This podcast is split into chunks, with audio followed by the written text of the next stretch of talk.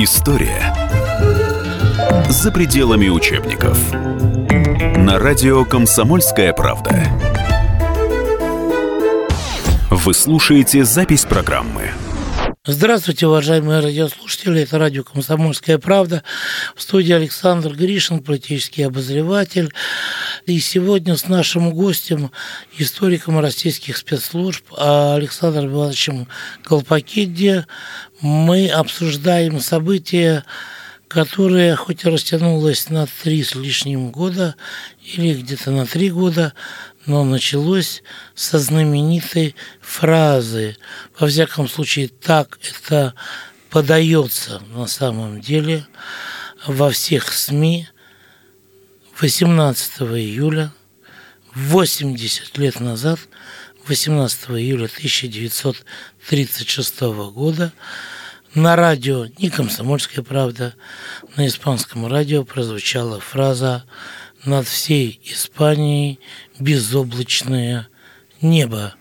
Александр Иванович, здравствуйте. Добрый день. Была эта фраза или нет? Ну, большинство историков считают, что не эта фраза послужила сигналом, а приказ, переданный во все военные округа, он звучал так, 17 в 17. То есть мятеж начался реально 18 но они получили это указание начать его с 17 числа в 17.00. Скорее всего, это более реально. А вот это радиосообщение вот над всей Испанией и безоблачное небо, оно, скорее всего, возникло от того, что правительство не верило в реальность вот какого-то угу. гражданской войны, своего свержения, настолько было, были самоуверенные, беззаботные люди, и поэтому в этот же день кто-то из министров э, по радио выступил и сказал, что ничего такого, все нормально. Э, и он именно и произнес эту фразу над всей Испанией безусловно, в том плане, что ничего нам не угрожает, не парьтесь. А вот все-таки, скорее всего, действительно, 17 в 17 это был отдан приказ, и в шести из восьми округах начался мятеж. Ну и, собственно говоря, если так вспомнить, то действительно в Марокко, по-моему, 17 числа еще да, да. он начался, а 18 уже в Испании пошел. Вот почему нам интересен э, этот мятеж и эта гражданская война в Испании? Вот нам сейчас в России спустя 80 лет. Во-первых, наша страна, как никакая другая, оказалась вовлечена в это дело. Конечно, Италия, например, оказалась вовлечена гораздо больше. Ну но, да, и Германия. Да, тоже. и Германия, да. Но э, этим народам э, в основном нечего вспоминать и нечем гордиться. Ну, Италия и Германия не гордятся сейчас э, пятью и четырью тысячами коммунистов, которые поехали туда, и несколько тысяч из них погибли. И тем более они, может быть, и гордятся, но никогда не скажут, что гордятся теми летчиками Люфтваффе, которые там бомбили Гернику. Слушайте, ну, Италии, там, вы говорите, пять тысяч коммунистов поехали и погибли, но из Италии туда поехало 150 тысяч человек. 150 тысяч, это нуждается в уточнении, 72 тысячи. Угу. Единовременно самая большая численность 60 тысяч. На стороне франкистов. Да. Немцев тоже нуждаются в уточнении. У нас приводилась цифра вот 150 и немцев 20. На самом деле немцев прошло 26 тысяч, но военнослужащих 16. Немцы в основном оказали помощь экономическую э, транспортную, экономическую связь, вот это все налаживали немцы. Они сыграли огромную роль вот как организаторы тыла. А вот этот легион Кондор, он, кстати, не только летчики, что там и танкисты были, артиллеристы и так далее. Но это все-таки по сравнению со, с итальянцами очень небольшое воинское подразделение. Хотя вот в Германии был создан зондерштаб В, который курировал там, ну, возглавляли другие генералы, но курировал его лично рейхмаршал Геринг. То есть Германия... И Гитлер, кстати, после войны уже сказал, итальянскому министру иностранных дел, зятю Муссолини, Чиана, что если бы не мы, то Франко бы сейчас не существовало. И это действительно так. Ну вот и все-таки почему, чем это нам интересно? Нам интересно. Вот, я не знаю, я вот смотрел, у нас не было такой ситуации близко в 96 году. Когда мы тоже могли стоять на грани гражданской войны. Допустим, Мне кажется, да. вообще ситуация интересна как модель того, что бы могло случиться с Россией после 17 года. Вот смотрите, ведь если вкратце рассказать, что произошло в Испании. Там был такой же монарх, как у нас Николай II. Такой же, мягко выражаясь, э, ну, не застенчивый, ну, такой мягкий, не очень волевой человек э, с таким в общем-то, не, ну, не королевским характером. Вот этот, его звали, тем более, еще у него неудачно Альфонсо XIII, Альфонс, да. да еще и 13 да. Значит, а, он родился, а, когда отец его умер, ну, хорошо, хоть не через год, а через пять месяцев после смерти отца. А, первая его жена тут же умерла после свадьбы. Какой-то был непрушный человек. Вот совсем как наш Николай II, у которого, как известно, ходынка там произошла и все такое. Значит, вот непрушный абсолютно во всем. И, ну, оказался гораздо умнее Николая. То есть он, как только ему сказали, а в 1931 году что там произошло? Там произошла так называемая Вторая Республика, революция. Как бы, победила, его свергли, как бы, ну как свергли? Прошли выборы муниципальные. И в крупных городах победила оппозиция, либералы, социалисты-либералы но не победили вообще по стране, а победили только в крупных городах. Но все мы понимаем, что власть решают жители крупных городов. Крестьяне никогда ни в одной стране уже в 20 веке ничего не решали. И лидер оппозиции, довольно умеренный человек такой, по фамилии Самора, пришел к нему и сказал, так и так, вот э, не хотим. Давайте. Ваше Величество, да. у нас республика. Он очень красивую речь нам произнес, такую же красивую, как депутат Милюков. Э, годовщину. И Альфон сказал, ладно, я, да. я, и он я поехал. собрал вещи и тут же уехал с концом. Взял свою вторую жену, и, значит, э, больше про него никогда не вспоминали, он тихо, мирно жил, ни на что не претендовал, никаких претензий не предъявлял. Но здесь к власти пришла такая, вот то, что у нас было временное правительство. Значит, умеренные либералы, умеренные социалисты, все такие умеренные, умеренные, но приняли очень радикальную конституцию и масса чего наобещали. И, и масса во что люди поверили. И вот пять лет Марокки, заговоры, перевороты, какие-то неудачные выборы. Третье, десятое. Огромное количество людей при Ведь этом эта погибло. революция тоже, на самом деле, ничего не решила еще. Ничего да? не там, решила, да. Там все крутилось, А про- самое интересное, что проблемы были точно такие же, как и в царской России. Первая проблема аграрная, колоссальная. 70% крестьян, огромное количество из них малоземельных, безземельных или земля, на которой даже там э, трава не вырастет. И а, а латифундисты, которые контролировали огромное количество. Александр Иванович, да. вы меня извините, мы сейчас уходим на перерыв. Да. Вернемся после вот этого небольшого перерыва.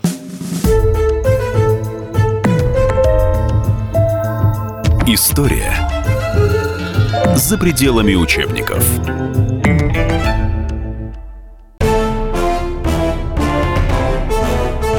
Товарищи солдаты и офицеры российской армии. Полковник Баронец разрешает обратиться. Звоните и задавайте накопившиеся вопросы. Угроза НАТО, жилье для военнослужащих и перевооружение России. Обо всем этом Виктор Баронец знает лучше других. Программу «Военный ревю» слушайте по будням с 5 вечера по московскому времени.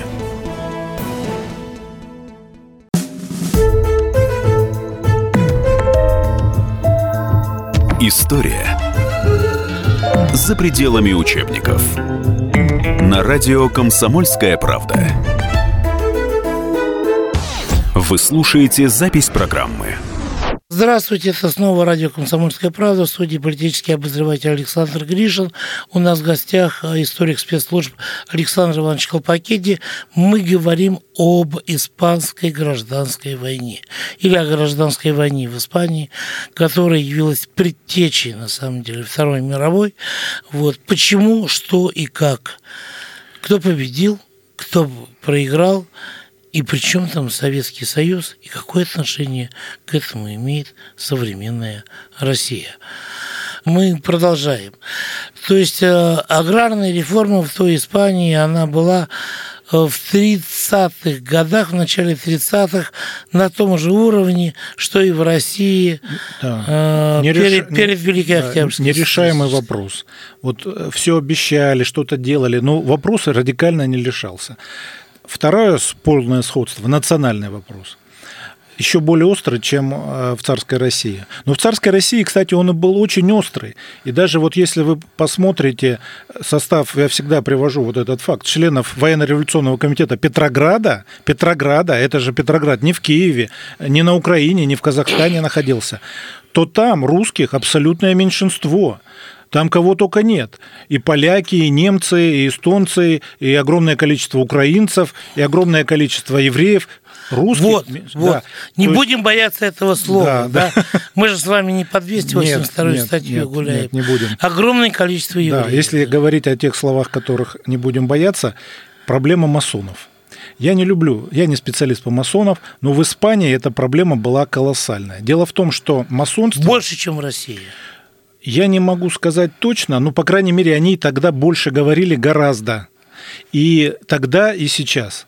Дело в том, что э, у нас мало кто это представляет, но масонство, оно... Что, что такое масонство, вот реально? Это то, что направлено против церкви. Mm. Вот не только в Испании, во всей Латинской Америке все либералы масоны, ну не все, но основное ядро, скажем так. Там были, конечно, среди либералов э, какие-то верующие люди. А все консерваторы – это, ну, правые, это антимасоны. Причем воинств... Франко был воинствующий антимасон. У нас вот недавно на русском языке вышла его книга, не поленился, написал уже на старости лет. Она посвящена именно масонской теме. То есть а, и действительно доказанный факт, что большинство членов вот этого правительства, которое в 1931 году пришло к власти, ну то, что я сравниваю с временным правительством Керенского, как и у нас, это большинство были масоны. Я не знаю, вот что это такое за масоны. Это такая мутная тема. Все равно, что вот протокол Сионский лучше туда не влазить. Да? Перевал Дятлова лучше изучать. Но, тем не менее, для врагов республики это был козырная карта. Вот все контролируют масоны, они, значит, э, не защищают национальные интересы Испании и так далее. Значит, следующее, что сближало? А, сближала несамостоятельность страны. То есть, как у нас а, царский режим был в долгах, экономика в значительной степени контролировалась иностранным капиталом. Это, конечно, не значит, что посол Бьюкинен приходил к Николаю II, давал команды. Более того, Николай II часто ему довольно хамски отвечал. Но все равно полузависимая экономика. И в конфликте огромную роль сыграли интервенты. У нас, как вы знаете, в общем-то, я считаю, не было бы никакой гражданской войны, очень бы легко подавили все эти мятежи там на окраинах, если бы не восстание чешского корпуса. Но чешский корпус – это военнослужащие французской армии, не чехословацкая, ее не было. Не было вообще такой страны и не было такой армии. Это военнослужащие французской армии, которые ей подчинялись и получали жалования. И, кстати, именно на это жалование создан знаменитый Легиобанк в Праге. Поэтому, и, а у них там я уже сказал об этом, не было бы никакой победы Франка, не будь с самого начала вмешательства Германии и Италии. Вооруженной интервенции. С первых же дней именно они перебросили на территорию собственной Испании из Марокко 14 тысяч наиболее отборных войск, которые сыграли, в общем-то, решающую роль в гражданской войне. Две недели а, такой воздушный мост устроили. Не будь этой переброски, я уверен на 100%, ничего бы дальше и не происходило. А вы помните фильм «Парень из нашего города»? Да. А вы помните там нашего танкиста в исполнении да, да, да. Крючкова? Помню, да. А? Да. А что он там делал? Сейчас у нас принято а? отрицать, а, отрицать роль. Что а Долореса Барури? Да, добровольцы были, да. А испанские дети у нас в России, в да. Советском Союзе. Советский Союз единственная, ну, Мексика еще. Мексика, да. да Советский Мексика. Союз единственная страна, которая оказали огромную помощь законному правительству. Сейчас принято говорить республиканцы, но ведь правильно говорить законное правительство, оно было избрано. Ну да, Эрдоган тоже законное да, правительство. победили на выборах, и их поддерживало большинство народа. Кстати, в первые же дни мятежа 400 тысяч человек пошли и записались э, в отряды милиции. И а, возникает вопрос, значит, это были кто вот эти? Их было 3000 максимум человек наших. А, а, ну, 3000, из них две с половиной тысячи военнослужащие. Это, конечно, были офицеры, в основном летчики, танкисты. А, очень незначительное количество работников НКВД. Это очень сильно преувеличено, и при Франке это при Франко началась вот эта пропаганда, что все контролирует сталинское НКВД. Очень небольшое количество чекистов. А, точно неизвестно, ну не более 50 человек. 50 человек, даже если это сталинские чекисты, они не выигрывают войну в стране с населением 23 миллиона человек. Сталин вообще сказал, что спецназ войны не выигрывают. Войну выигрывают самолеты и танки. Значит, а, и вот смотрите, а у нас сейчас оспаривают, что они были добровольцы. Но ведь несколько человек отказалось. Несколько человек в Киевском военном отказались поехать. И их сказали, ну не хочешь, не езжай. И ни из армии ни, ни, ни, ничего не, не сделали, да. Значит, а причем, что интересно, Значит, ведь... Э, То есть это была такая форма добровольчества? Добровольчество, когда, да. Они писали, кстати... Когда не то, что они искали, ой, куда бы мне прийти, ой, куда бы мне написать писали заявление, заявление писали далее, заявление. Да? А им предлагали, хочешь стать добровольцем, а, да? Часть... А они говорили, или хочу, или не хочу. Да. Но именно вот, вот добровольство... Большинство писали заявление. Часть, значит, а, предлагали, ну, тем, кто были какие-то незаменимые специалисты. Ну, например, там большинство наших вот этих упомянутых мною спецназовцев прошли через Испанию. Это была для них школа, которая потом во время Великой Отечественной войны огромную роль сыграла в развертывании партизанского движения. Через диверсионную Да, диверсионное партизанское движение. Вот все они прошли через Испанию. Стариков первый. Старинов, Иван Старинов, Старинов. его всегда упоминают, Старинов, да. но он там не играл даже первую роль. Там Мамсуров, Туманян. Вот два руководителя, которые в Москве руководили, Туманян и Мамсуров, они оба там а, провели энное количество времени, особенно Мамсуров. И сыграл колоссальную роль. Ему вот в этом году там памятник в Испании поставили. А, значит, смотрите, большинство из них написали такие заявления. Всех их спрашивали, хочешь ехать, не хочешь. То, что им оплачивали дорогу, ну а где бы они взяли валюту в Советском Союзе? Ну, и потом, а да, а кто бы их пропустил? Им не просто оплачивали дорогу, им обеспечивали секретный Зеленый проезд. Коридор. Да, их же не пускали, тормозили. И, кстати, наши суда, которые в основном из Одессы, ну и частично из Ленинграда шли туда, три потопили, причем все три не везли оружие, гражданский груз. И три захватили. И все три, которые они захватили, которые у них сейчас в музее стоят, они все вели гражданский груз. Только один судно с военным грузом они подбили, но оно выбросилось и, На сумели, берег, да. и сумели вывести оружие. Да. То есть наши моряки там проявили подвиг. 66 вот этих рейсов. Огромная там 500 тысяч тонн груза, артиллерия, самолеты и так далее. Но мы не могли при всем желании оказать такую же помощь, как немцы и итальянцы. Кроме того, там же не... Ну, все говорят про интербригады. Но там помимо немцев, итальянцев воевало э, ну, точно неизвестно. Некоторые говорят всего 3 тысячи, некоторые 12 тысяч.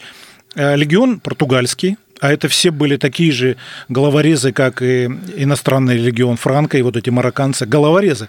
То есть основа Франко кто победил? Это так называемые африканисты, прошедшие опыт колониальных войн. Да. Угу. И португальцы были такие же. Там принимали участие, например, а, большой отряд из Ирландии во главе со своим там генералом Моддафи, а, румынские железногвардейцы, там а, пара из них, по-моему, погибла, там они потом памятники им в центре поставили, там целая была эта попея с этими погибшими. Но их было гораздо меньше. Например, французов, фашистов, приехало 100 человек – они составили роту Жанны Д'Арк. А коммунистов и социалистов приехало 9 тысяч из Франции.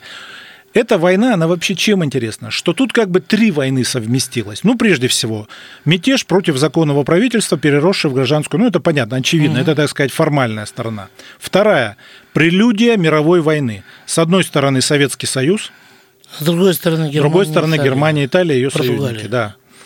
Значит, а третье – это борьба. Вот самое важное. Почему она так популярна? Почему ни об одной войне в истории цивилизации не написано столько, ну, кроме, я имею в виду, мировых войн, конечно, понятно, угу.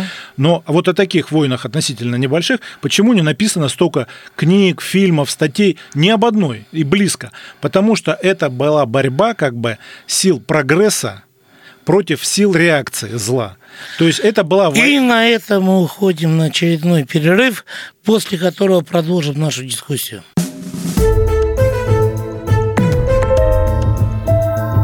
История за пределами учебников. Разгадать планы Владимира Путина не под силу даже западным спецслужбам. Но я, Эдвард Чесноков, знаю, чего хочет наш президент на самом деле. Каждую субботу вместе с вами в прямом эфире разгадываем очередную кремлевскую многоходовку. Слушайте и звоните в программу «Вождь» по субботам в 17.05. Время московское.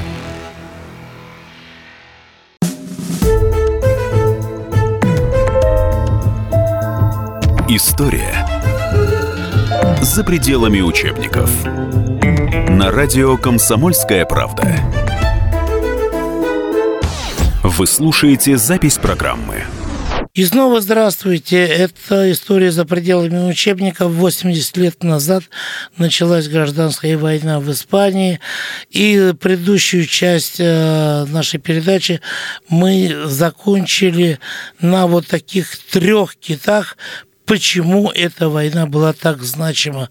У нас в студии сегодня историк российских спецслужб Александр Иванович Кивелиди, а, и я, ваш покорный слуга Александр Гришин, политический обозреватель. Александр Иванович, вот вы сказали, что эта война отбросила Испанию на 40 или там на 50 лет назад. В чем это выражалось? Ну, а вот мы видим, что было бы, если бы в нашей стране победили белые, да? А вот Франко это и есть белые, да, там. И недаром наши белые, а, ну, кстати говоря, меньшинство наших белых, поехало воевать на стороне Франка.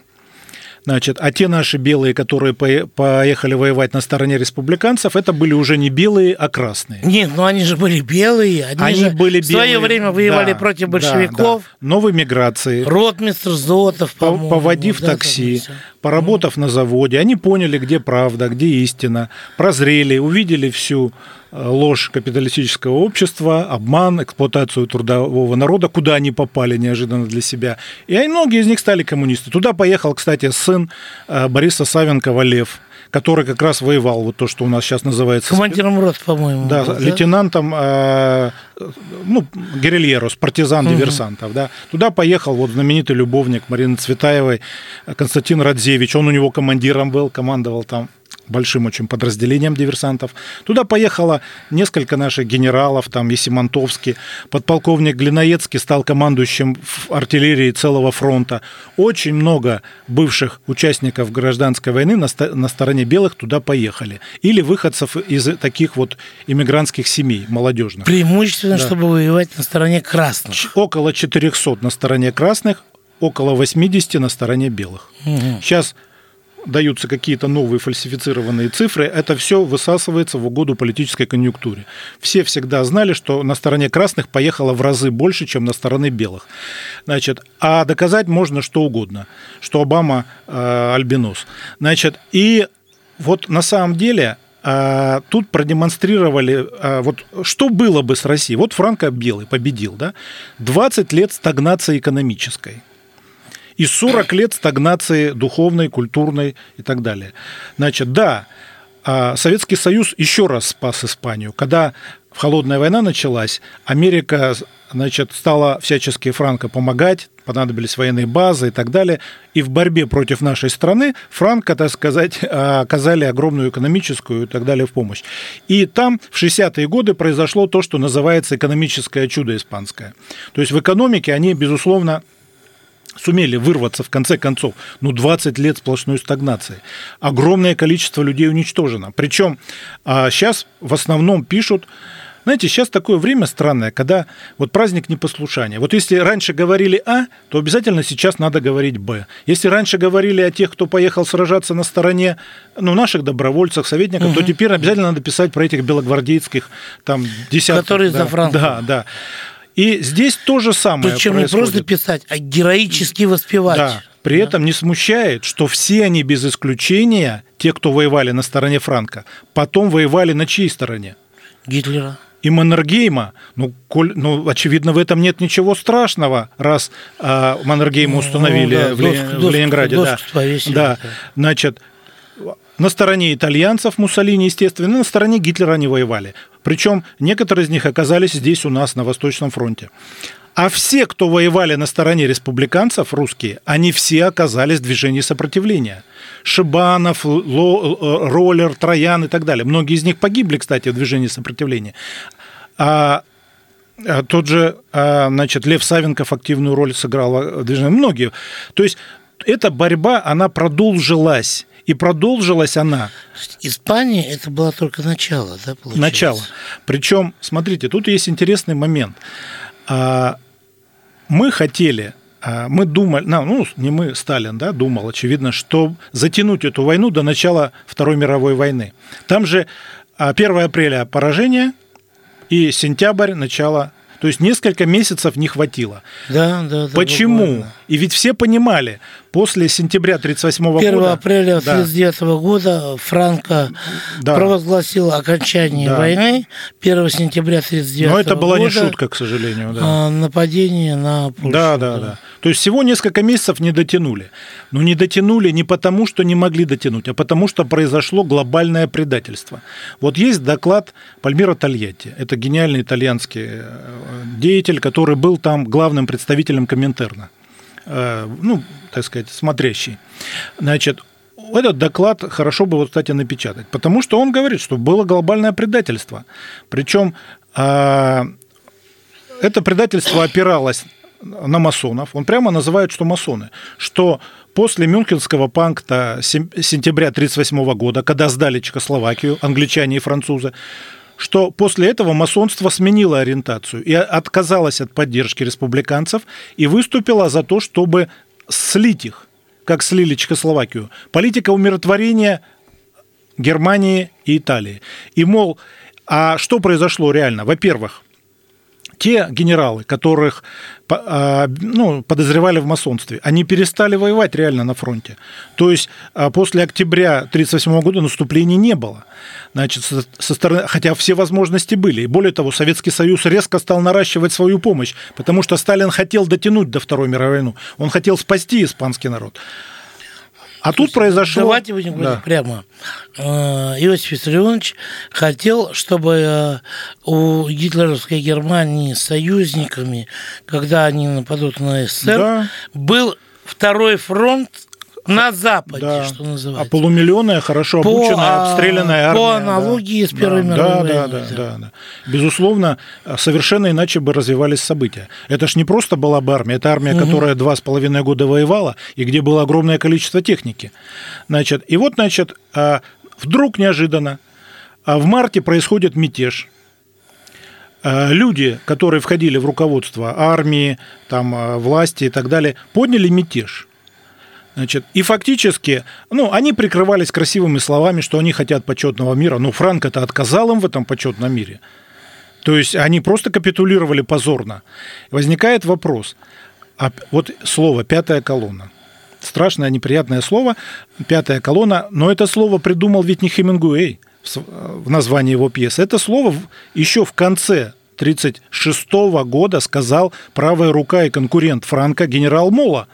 Когда он давал интервью, он сказал, я четырьмя колоннами наступаю на Мадрид, а в самом Мадриде пятая колонна, и скоро вы меня увидите в Мадриде. И вот об этой пятой колонне ни испанские, ни английские, которые очень много пишут, никакие другие историки не пишут. Все говорят, да, была пятая колонна. Известно, там в Мадриде четыре большие сети да, одной из них самый большой руководил из тюрьмы, один из лидеров фалангистов из тюрьмы руководил, прям как э, в наших российских детективах. Значит, и а, они причинили огромный вред республике. Но это подполье. А кто были предатели генералы, кто вредительствовал при составлении планов. Об этом мы можем только догадываться. Например, тот же Тольятти называет любимца Сталина, кстати, начальника генштаба э, генерала Рохо и приводит довольно убедительные аргументы в пользу того, что он ведет себя очень странно. И вообще непонятно, как такой человек может столько времени держаться на своем посту. И так, и целый ряд других людей. Вот эта тема пятой колонны, она самая неизученная. И, конечно, эта тема произвела на Сталина большое впечатление. Слушайте, может быть, наша вот, вот эта тема пятой колонны, это та самая тема, помните, в октябре, по-моему, 41 года, когда в Москве случилось гигантская, дикая совершенно паника, да, вот, может быть, э, пятая колонна – это даже не диверсанты, а просто, с одной стороны, дезертиры, с другой стороны, паникеры, кто-то еще.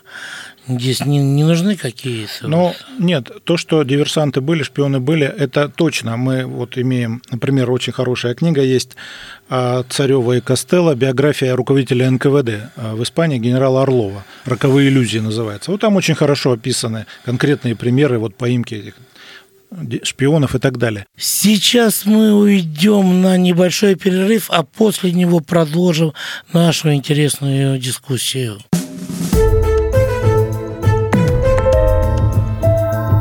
История за пределами учебников. И сошлись они в чистом поле, и начали они биться, каждый за свою правду. И не было в той битве ни правых, ни виноватых. Звон стали, крики поверженных. Самый беспощадный проект радио «Комсомольская правда». Радио «Рубка».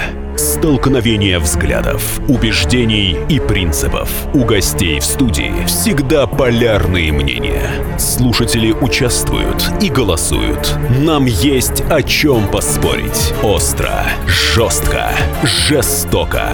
Программу «Радио Рубка» слушайте на радио «Комсомольская правда». Каждую среду в 18.05 по московскому времени.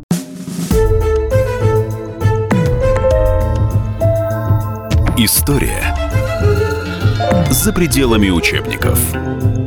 На радио «Комсомольская правда». Вы слушаете запись программы. Здравствуйте, это снова радио «Комсомольская правда». В студии Александр Гришин. Наш гость сегодня – историк российских спецслужб Александр Иванович Колпакиди. Мы говорим о гражданской войне в Испании. Слушайте, а. Александр Иванович, ну ведь Сталин только ну, грубо говоря, где-то на третьем этапе да, вот гражданской войны в Испании э, выступал за то, чтобы активно помогать Испанской Республике. В первые два года, по-моему... Не-не, наоборот. Там как произошло? Именно в начале, в самом начале, уже с августа было принято решение помогать. А в сентябре... Ну, там была помощь гуманитарная. Нет, нет, вот именно... В... А, нет, сначала гуманитарные. Нет, нет, значит, с конца 36 по ноябрь 37 года 80% оказанной помощи было перекинуто туда. Но потом французы... Военной помощи. Да, военной помощи. Вот эти корабли А потом французы закрыли границу. Стали резко мешать, а то есть провозить было уже гораздо... Но это была не главная причина. А главная причина была то, что началась китайско-японская война – она началась в сентябре 1937 года. И было тогда же принято решение оказать помощь а, китайскому, китайскому народу. народу. Да оказать ее было гораздо трудней. Нам и на Испанию не хватало. И туда пошла огромная помощь. И туда поехали летчики, танкисты и так далее. Строили там дорогу через пустыню, да, огромные деньги вбухали. Значит, а, то есть это была для страны ну, просто неподъемная ноша. Одновременно вот две такие вести войны. Да тем более, что не посылая туда регулярные войска, а только советников. Значит, и одних переводчиков в Испанию поехало там несколько сот человек. А у нас, вы представляете, у нас ведь Испании никто до этого не интересовался. По-моему, около 560 переводчиков. В, около 400.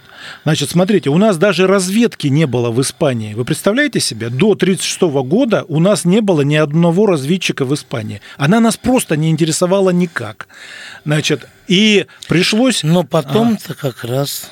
Да, у нас были, Резидент, конечно... Резидентура НКВД. Да, да, да, там была самая большая. Но, смотрите, у нас же кого было посылать переводчиками? А литературоведа не пошлешь, который про Дон Кихота пишет, какой-нибудь больной, несчастный там э, и так далее. Срочно французов начали переучивать, ну, этих э, студентов переучивать на испанский, и туда вот прямо с, с филфака, особенно с Ленинградского, огромное количество поехало людей. Что интересно, вот тему вы затронули резидентуры. Испания для нашей разведки стала полигоном. Вот значение завербованных там привлеченных людей в годы Второй мировой войны невозможно переоценить. Специально была а, операция, на которую выделили 27 миллионов франков. Строительство называлось по рекрутированию там кадров до наших разведсетей по всему миру. Вот у нас говорят, что вот всех вызвали, расстреляли. Да, очень много вызвали и расстреляли. Но в Испании Ну, привлекли больше. в разы больше. Причем это были иностранцы. Это были даже не франкисты, это были люди из интербригад. да, в основном люди из интербригад, да. Которые приезжали из Да. Аргентины, Да, да, да, да. из Кубы, Да, Даже из Аргентины из меньше, Мексики да. Из Мексики. и так да. далее, которые потом возвращались туда, к себе на родину, Да, да. но да. возвращались уже агентами Советского Союза. Да, даже если посмотреть материалы Виноны, в Америке и Канаде там около 20 человек э, именно приехали после... Ну, самый знаменитый вот этот Коэн, который там в атомном шпионаже и так далее замешан, да, просто про него у нас тут пишут, а про других не пишут и не упоминают. Ну, их было огромное количество. И в Европе, везде. Александр Иванович, вот вопрос такой, наверное, а уже где-то завершающий в ходе нашей сегодняшней беседы по этой тематике. Для нас нынешних, для России 2016 года, главный урок Испании, который нельзя забывать, чем заключается? Ну, он заключается в том, что элиты не должны проявлять эгоизма. Вот у них вот эта кровавая бойня проявила... Из-за чего произошла? Потому что элиты не хотели идти... Элиты, я имею в виду олигархов, латифундистов и так далее. Они не хотели делиться, условно говоря. И вот вызвали вот эту ненависть. Со стороны республиканцев ведь тоже были Да. богатые, Ну, это классовая война была. Давайте так. э, Там, что называется, расстреливали за мозоли. Конечно, большинство расстрелянных республиканцев это была интеллигенция, потому что интеллигенция в массе своей поддержала, безусловно, республиканцев. Но расстреливали только за то, что ты рабочий или крестьянин. То есть это классовая война была. А эти расстреливали только за то, что ты латифундист, только за то, что ты банкир, то, что же что монархист, а, офицер и так далее. То есть это была классовая война. По форме она, конечно, была война законного правительства против а, мятежников, но она быстро очень переросла вот такое классовое противостояние. И урок в том, что надо делиться. Не надо говорить о социальном государстве, а надо его строить. И вот те зверства, которые были, там убивали, действительно убили там 4000 священников. Ужас. Нет, ну там зверства было много. Да, да. Но и франкисты убили каких-то священников в Галиции и стране Басков, да? Про них никто не вспоминает. Конечно, несоразмеримое количество убитых с той и другой стороны священников. Но почему священники вызвали такую ненависть? Их ведь не масоны убивали, не присланные из Москвы. Наоборот, присланные из Москвы удерживали от этого, говорили, это нехорошо, Бог накажет. А убивали крестьяне, работяги, простые, неграмотные, э, потому что они выросли в атмосфере нищеты и ненависти. Вот чтобы этого не было, чтобы не приходилось сейчас Ватикану каждый год этих испанских священников объявлять новомучениками и там канонизировать, не надо доводить до этой ситуации. Если вы объявляете, строить, строите социальное государство, то стройте его, а не доводите народ до нищеты, в то время, когда кучка олигархов не знает, куда деньги девать, и соревнуются за звание самой большой яхты в мире. Вот и вот главный урок этой войны. И что надо решать проблемы. Не решалась аграрная проблема, не решалась национальная проблема. Огромное количество проблем накопилось, социальных проблем и так далее. Там ведь еще, если мне память не изменяет, э, очень, очень такая неопределенная позиция была у целого ряда партий. Они там то на соглашательство шли социалисты там или кто-то Ну, еще, это да. у либеральных партий, да. Да, И при- и либералы. да, и у социалистов, То- да. И еще, то- кстати, то, очень то важный налево, урок. то направо. Да, вот. это, эти события показали, что... Все из серии вовремя предать, не предать, а предвидеть. Да. да? Эти события показали, что вот э, Англия, Франция, это так называемые столпы демократии, что все это фикция. Англия сыграла огромную роль в организации мятежа. Об этом никто не говорит.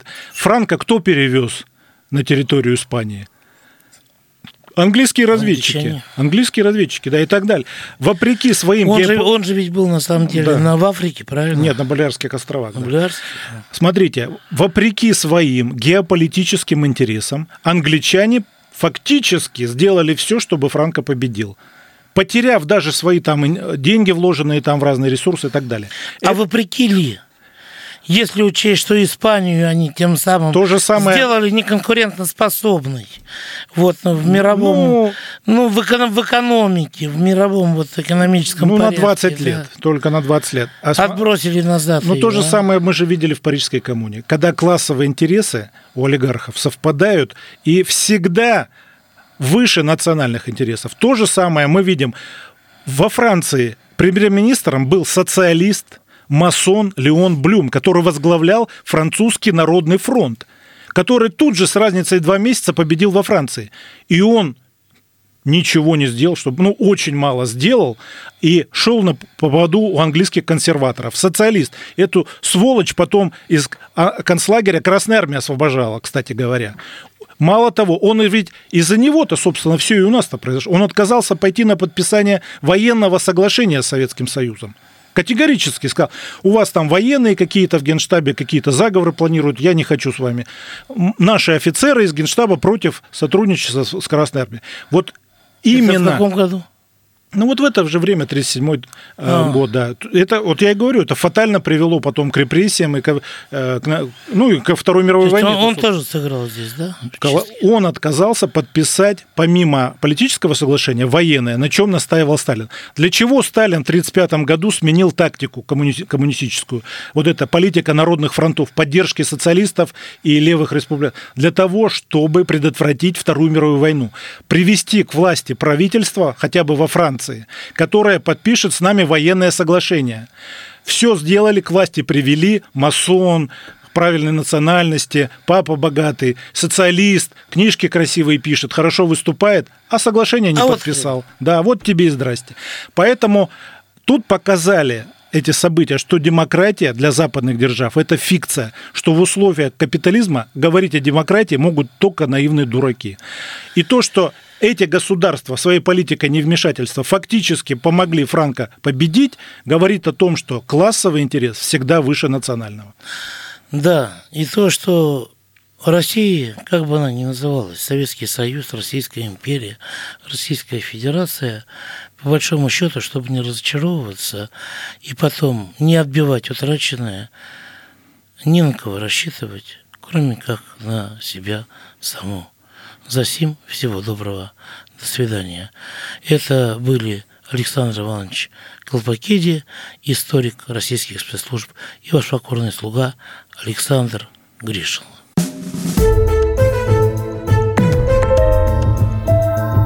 История за пределами учебников.